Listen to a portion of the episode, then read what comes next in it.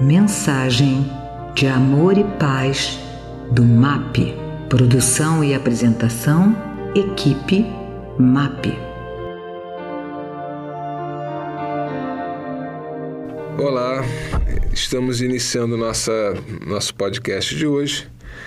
É, e nós vamos hoje falar de um tema bastante interessante, sugerido por vocês mesmos, em resposta a uma enquete que nós realizamos nas redes sociais, é, onde nós perguntamos quais seriam os assuntos que vocês gostariam que nós abordássemos no, nos nossos podcasts. E hoje nós vamos falar então da Umbanda na visão espírita. Esse, no entanto, é um, um assunto bastante, bastante complexo né, para ser abordado e que nós precisaríamos de um tempo mais prolongado para fazer isso e fugiria ao formato que nós estamos buscando de vídeos de a, a, em torno de 15 minutos no máximo.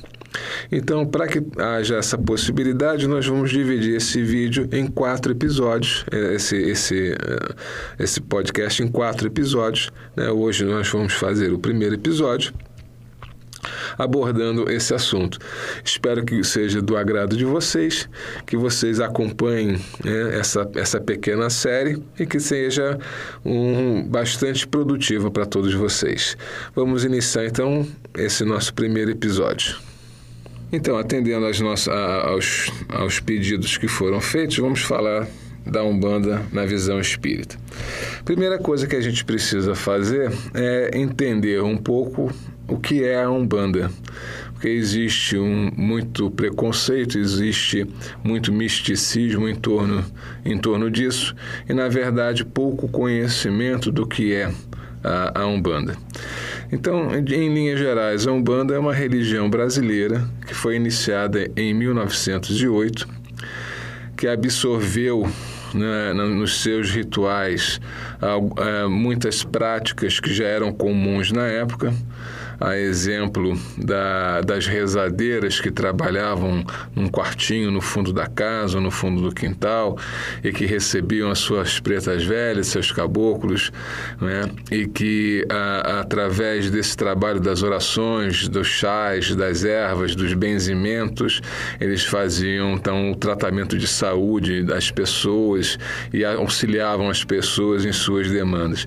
Então, todas essas práticas que eram comuns na época, que não tinham uma estrutura formal organizada, através da criação da Umbanda em 1908, tiveram a, oportunidade de ter um lugar organizado para que fossem é, realizados.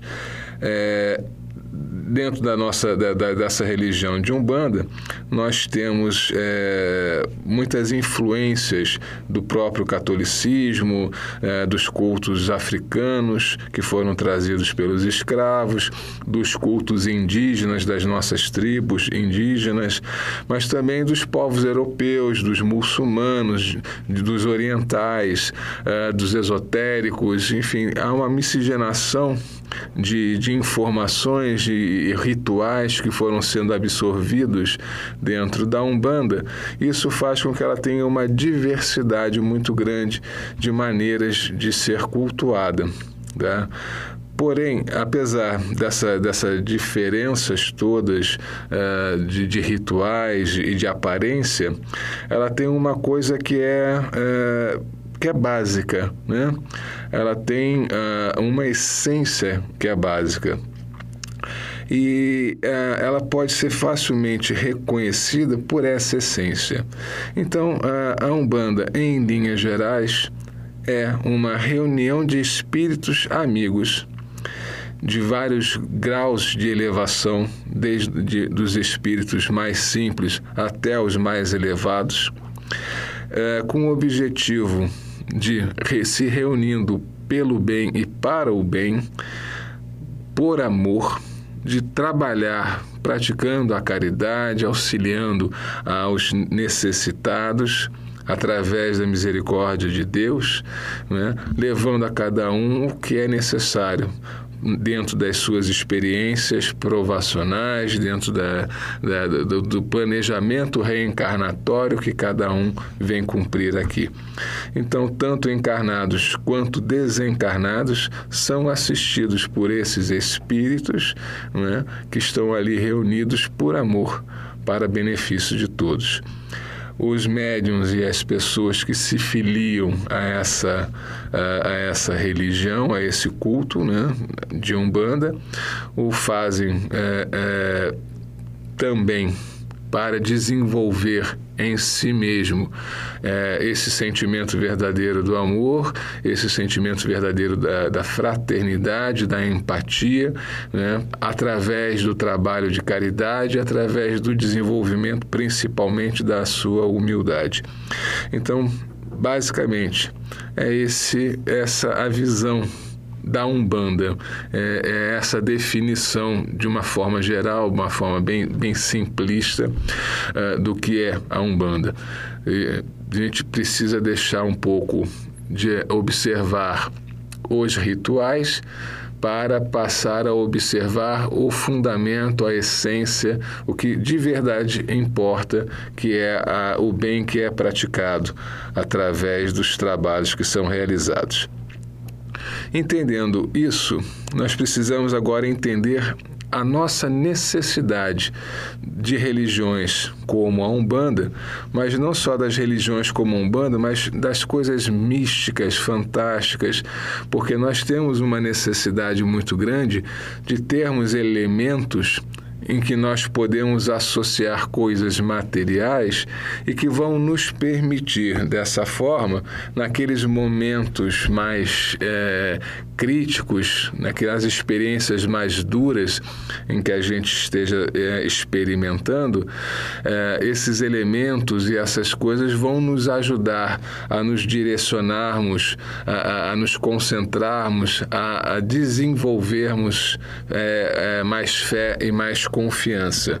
Então, você vai ver uh, dentro da religião católica as promessas que são feitas, né? você vai ver as simpatias que são feitas e que já são de todos os tempos e que vão passando dos avós para os filhos, para os netos, né? e, e faz parte da nossa cultura, faz parte do nosso entendimento.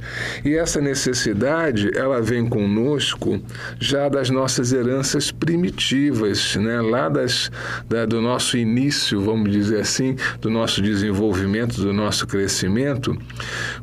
porque quando nós eh, nos organizávamos em tribos né, e aprendendo a cultivar, aprendendo a nos organizarmos em sociedade, quando éramos atingidos por, por problemas de intempéries, secas, chuvas fortes, raios, e fosse, eh, fosse o fenômeno natural que fosse, isso fugia ao controle e à compreensão, e para que isso se tornasse compreensível, então eh, eram adotados divindades é, é, e essas divindades passavam a ser cultuadas e agradadas para que houvesse fartura na colheita, com, com, com a chuva suficiente, para que houvesse a, é, a vitória, às vezes, num, num combate. E, e isso tudo ele vem permeando a nossa existência desde lá dos áureos tempos, e nós hoje em dia ainda trazemos isso. Então, ah, por exemplo, dentro da doutrina espírita, que não traz consigo rituais, é, é muito mais uma filosofia e uma ciência do que propriamente uma religião, mas é muito comum nós vermos os espíritas dentro das casas espíritas, diante dos quadros é, com a imagem de Bezerra de Menezes, Jesus Cristo, da Virgem Maria, as pessoas ali muitas vezes movidas por dores, por experiências duras que estão, estão vivendo ou que alguém importante para si está vivendo, é, na, diante desse quadro, fazendo uma oração ali contrito, é, é usando a, a, a conexão a, através daquela imagem, né, como se Bezerra de Menezes ali estivesse, como se Jesus Cristo ali estivesse. Então, nós temos essa necessidade dos elementos materiais, da vela, do copo d'água, né, do terço. É, nós temos essa necessidade da, das, das figas, dos patuais, né, é, é, para que nós, com aquele elemento material, a gente possa direcionar a nossa atenção, nos concentrarmos e a partir dali nos sentirmos novamente no controle daquelas situações que estão fugindo ao nosso controle, em que nós estamos nos sentindo impotentes, incapazes de resolver por nós mesmos. Né? Então, esses elementos, eles nos ajudam a restaurar o equilíbrio, nos ajudam a restaurar a nossa harmonia e dessa forma uh, ganhar o fôlego, ganhar a lucidez muitas vezes para enxergar alternativas, para enxergar soluções, enxergar caminhos. Tá? É, essas duas coisas, primeiro, são fundamentais para que a gente possa então é, entender essa questão da, da visão espírita da Umbanda, né? a Umbanda dentro da visão espírita. Né?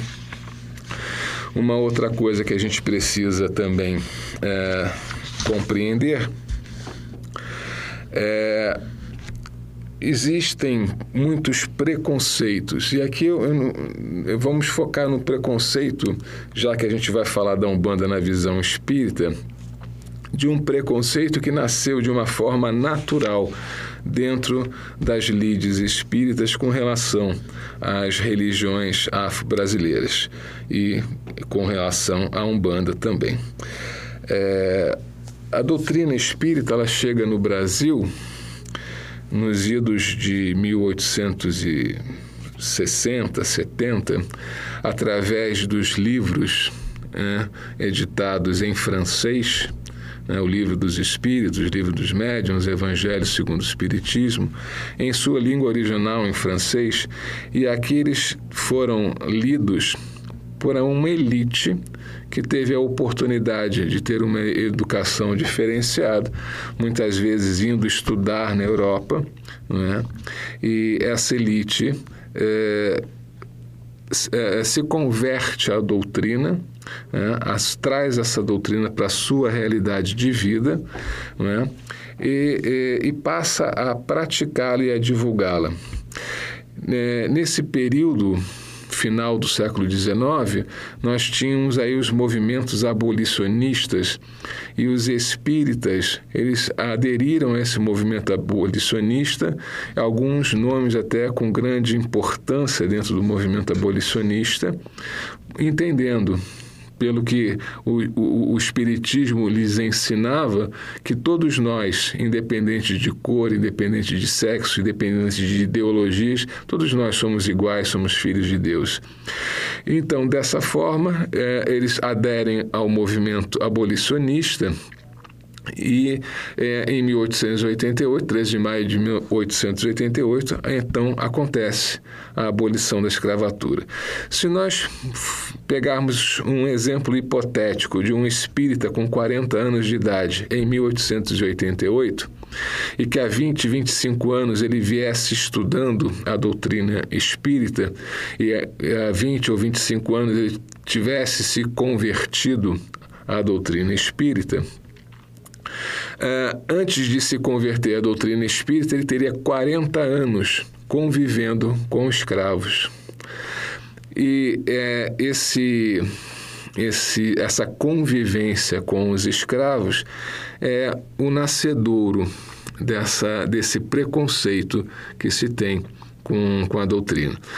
Como o nosso prazo, nosso tempo aqui de, do podcast é de 15 minutos, então nós vamos encerrar agora esse primeiro episódio.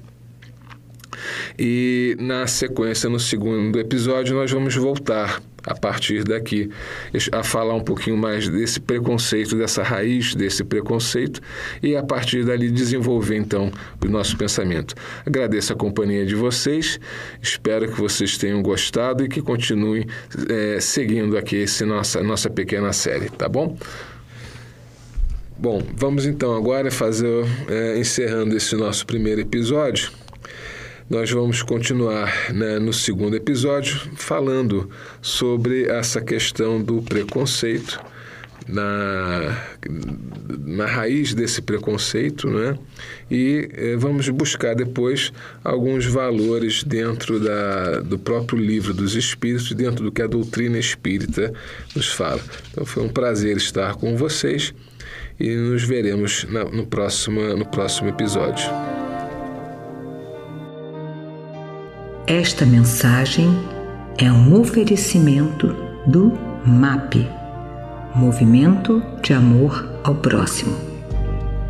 www.map.org.br No nosso Facebook MAP Underline Oficial e no nosso Instagram MAP Underline Oficial com dois L's. Os telefones do MAP são 3392 5600 e 3392 5700.